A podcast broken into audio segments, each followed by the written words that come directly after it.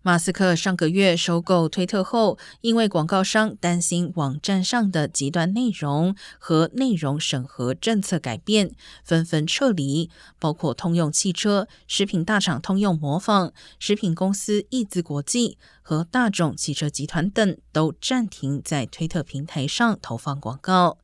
根据路透社报道，推特公司第二季有九成以上营收都来自广告销售。与此同时，特斯拉股价下跌百分之四，因为投资人担心马斯克过于关注推特。